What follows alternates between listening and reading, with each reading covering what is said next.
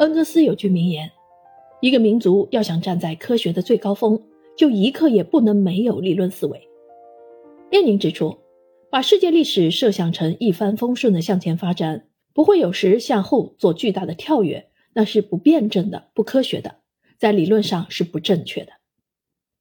二十世纪以来的世界历史波澜起伏，中国学者要想站在二十一世纪科学的最高峰，就必须强调理论思维。理论自信和理论自觉。纵观二十世纪以来全球政治经济的治理，大致经历了以下三种类型：第一，列强争霸或帝国争夺性治理。一九零零至一九四五年，伴随着英国霸权地位的日渐衰落和美国等国势力的不断提升，世界强国之间的冲突和竞争加剧，维护国际政治经济体系稳定的国际组织和国际规则缺失。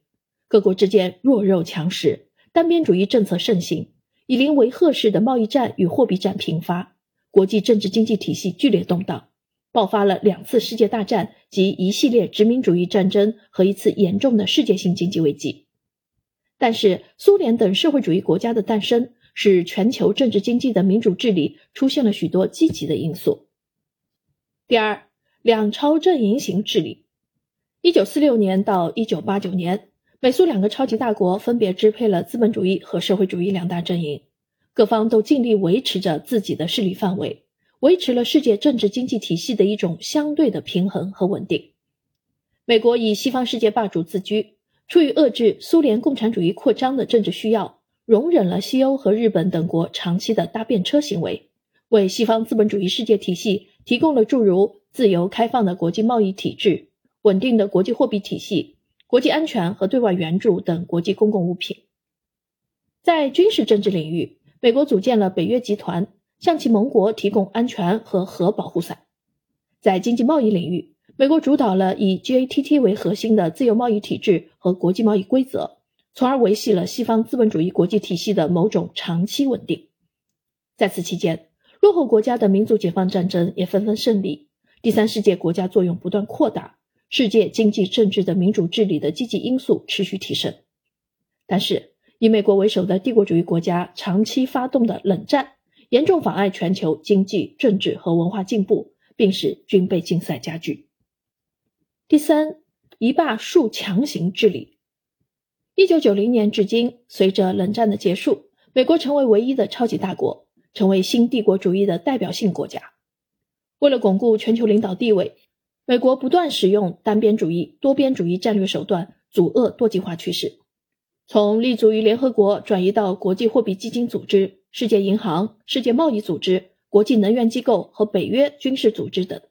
主导国际规则的制定，推行新自由主义、新帝国主义政策，越来越露骨地把接受西方国家的价值观作为他提供对外援助和贷款的先决条件。越来越露骨地把国际政策变成促进或维护其本国实力、遏制或削弱他国实力以实现自己利益的工具，破坏了全球经济、政治和文化的民主治理。这导致维持国际体系稳定的行动能力明显降低，导致全球公共物品供给相对不足，各种全球性问题不断凸显。仅在经济领域。世界范围内的贸易战、金融战、资源战、科技战就层出不穷。展望未来，要超越新帝国主义的霸权治理，实现全球经济政治的民主治理，任重而道远。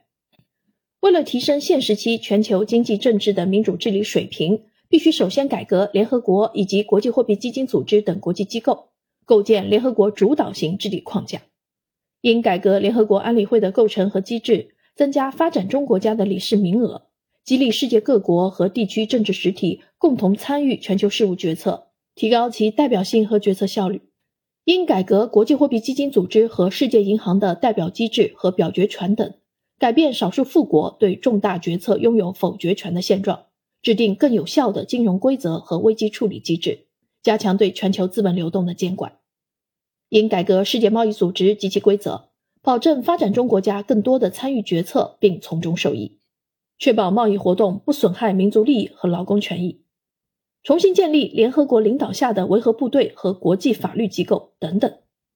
只有这样，才能重新建立一种各国共同协商治理的全球经济政治文化新秩序，公正发展、经济全球化、政治民主化、文化多样化、军事自卫化。新帝国主义是目前学者关注和研究的学术热点。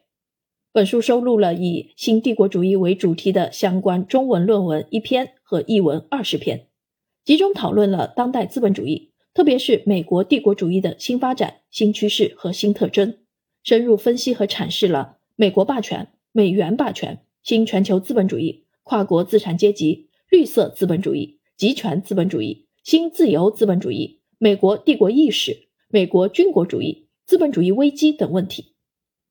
本书主要通过翻译和推介国外学者对新帝国主义的最新研究，便于国内学者跟踪国外研究的最新前沿，深化对新帝国主义的讨论和认识，提升我国应对新帝国主义的风险和挑战的策略与能力。本书对于当代资本主义和帝国主义的研究极具参考价值。本书两位作者，其一。陈恩富，中国社会科学院学部委员、学部主席团成员，中国社会科学院经济社会发展研究中心主任，中国社会科学院大学特聘首席教授，全国人大教科文卫委员会委员，中国政治经济学学会会长，中华外国经济学说研究会会长。另一作者王忠宝，经济学博士，中国社会科学院马克思主义研究院研究员。中国社会科学院大学马克思主义学院教授。